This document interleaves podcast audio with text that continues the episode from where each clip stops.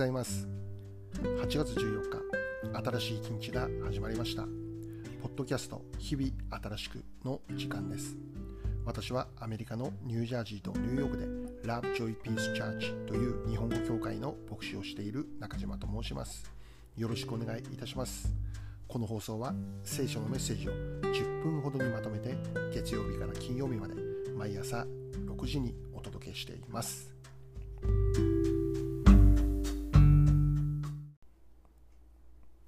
早速今日のメッセージですがまず今日の聖書の一節を紹介したいと思います。イザヤ43章4節。私の目にはあなたは高価で尊い。私はあなたを愛している。だから私は人をあなたの代わりにし国民をあなたの命の代わりにするのだ。今日はこの一節からあなたは高価で尊いというテーマでお話ししていきます。今日まずはじめにある方のお話をしようと思います。最近読んだ本の中でですね、えー、一人の方の証に大きな感動を思いました明けない夜はないというタイトルの本です。21人の方々の希望のドキュメントということで、えー、一人一人のお話を紹介しているという、まあ、そのような内容の本であります。今日はその中の一人で、え、末次直子さんという方のお話を紹介したいと思います。直子さんには弟さんがいました。博文さんという名の弟さんです。弟が生まれてくるまでは長女で初孫で家族に大切にされこれからもお姫様のように育てられるはずでした。しかし弟の文弘さんの誕生とともにその生活が一変してしまうのです。博文さんがこの世に誕生してなんと半年後に難病にかかっていることが判明しました。血友病という病です。血が出ると止まらないという難病です。しかもその中でも重度の病であり出血をしたら輸血をしないと全身の血が流れ出てしまうという大変な病気にかかっていることが判明したんです。その時から姉である直子さんの生活は弟のサポーター役というものに一変してしまうんです。母の富江さんの苦労はいかほどのものであったか。入退院を繰り返す息子に付き添い産んだ自分を責めることもあり時には息子を殺して自殺をしようとまで追い詰められることもあったということです。しかしそのような弟が病院に行くたびに主治医の先生がこう言ったということです。この子の笑顔は天使のようだな。母の富江さんの切羽詰まった思いを救ったのは間違いなく弟の笑顔だったのです。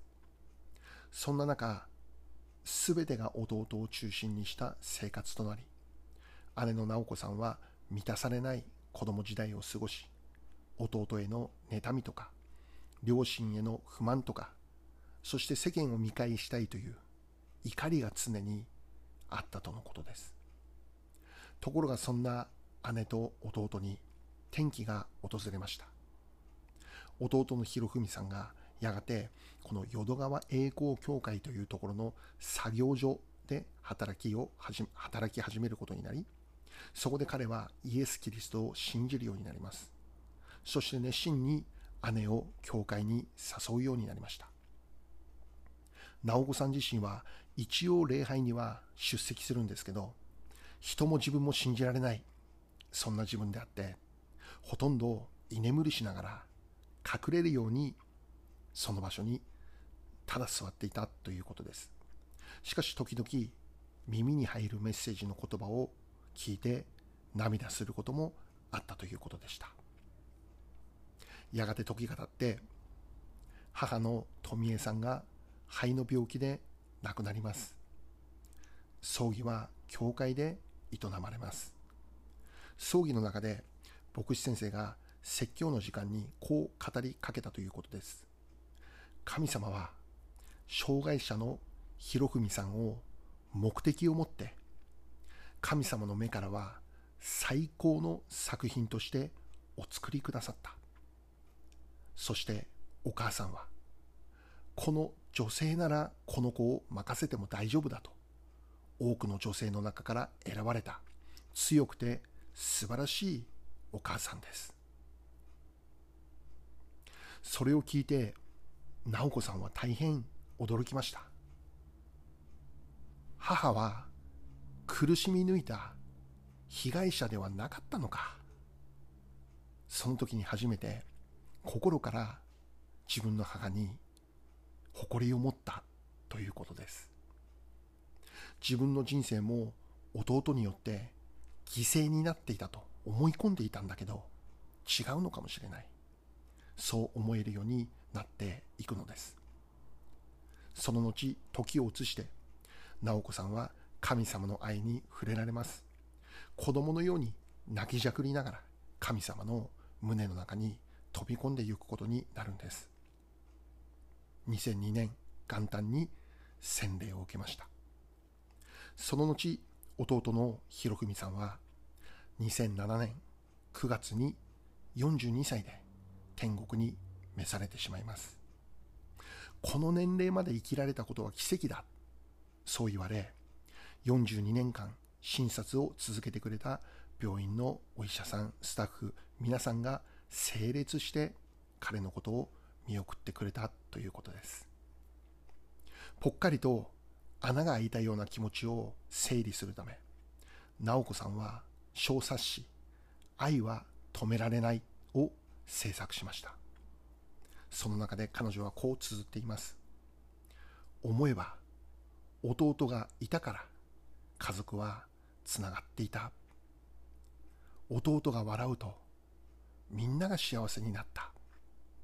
弟は家族の重荷のはずが実は要だった。イエス様は私を愛してくださり弟を通して家族を導いてくれていまいました。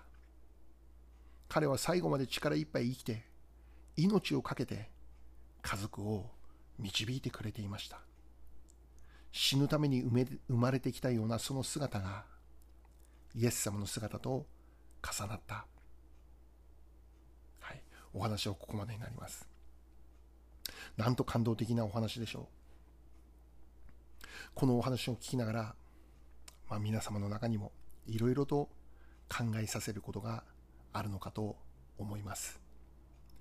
私が特に教えられた部分を言うならば弟さんは家族の重荷重荷ではなかったということです。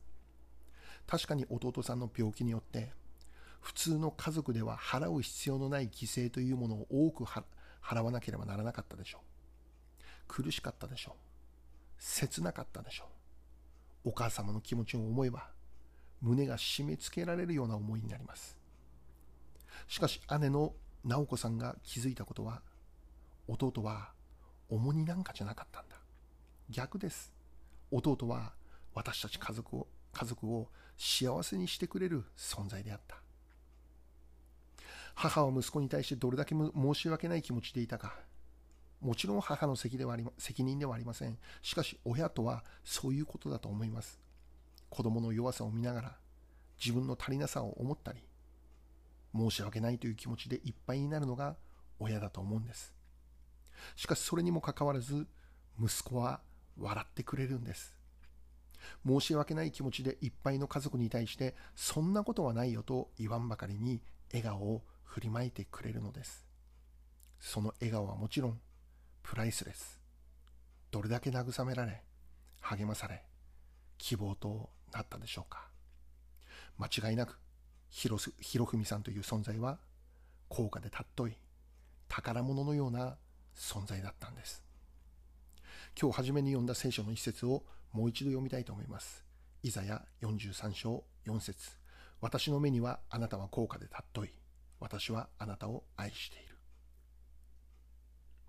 神様の目から見るときこの世界に生きるすべての人々が高価で尊い宝物だと教えています。もしかしたらこの世の価値観で考えるときに弱くて足りなくて愚かで取るに足りない存在であると考えることがあるかもしれません。周りと比べるときに劣等感というものを感じてしまうことがあるでしょう。自分が自分を考えたときに高価で尊い存在とは決して思えない。価値のある人間だとは思えない。生きている意味があるのだろうかとさえ思えてしまうことがある。しかし、聖書はそう教えていません。この世の価値観で見れば、劣っているとしても、足りなかったとしても、弱かったとしても、神の目にはそうではない。あなたが今日も生きてくれている。ただそれだけで、神の目に高価で尊い宝物なんだ。そう語ってくださっているのです。弱くても良いのです。足りなくても良いのです。人様に迷惑をかけてしまうような人間でも良いのです。目に見える条件は一切関係なく、神の目にあなたは今日も高価で尊い宝物として生かされている。だから今日も生きてください。宝物として、高価で尊い価値のある存在として胸を張って生きてくださることを願っています。最後に一言お祈りします。愛する天の父なる神様、新しく与えられる一日の初めにあって、私たちに高価で尊い価値のある宝物だ。そのように語ってくださることを感謝します。今日も一日、そのようなものとしてふさわしく生きられるようにしてください。イエス・キリストの尊きお名前を通してお祈りいたします。アーメン。